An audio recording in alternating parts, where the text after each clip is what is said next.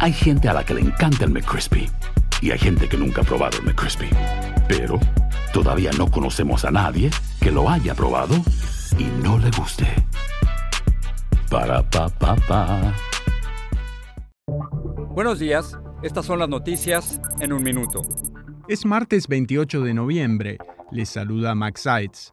Las autoridades estadounidenses anunciaron el cierre de uno de los dos puentes vehiculares en Eagle Pass, Texas, y la reducción del tráfico en el paso de Lukeville, Arizona, para destinar más recursos a los ingresos irregulares. Esto ocurre en medio del aumento del flujo de migrantes en la frontera y los cambios en sus rutas.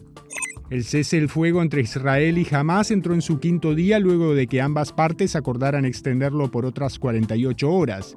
Se espera un nuevo intercambio de rehenes israelíes por presos palestinos, mientras la población en Gaza teme que se reanuden los bombardeos tras el fin de la tregua.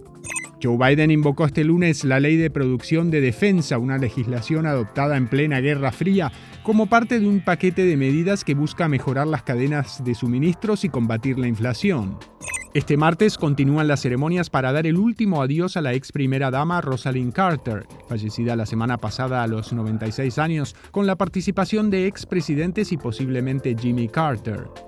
Más información en nuestras redes sociales y univisionoticias.com. Si no sabes que el Spicy McCrispy tiene Spicy Pepper Sauce en el pan de arriba y en el pan de abajo, ¿qué sabes tú de la vida? Para pa pa pa.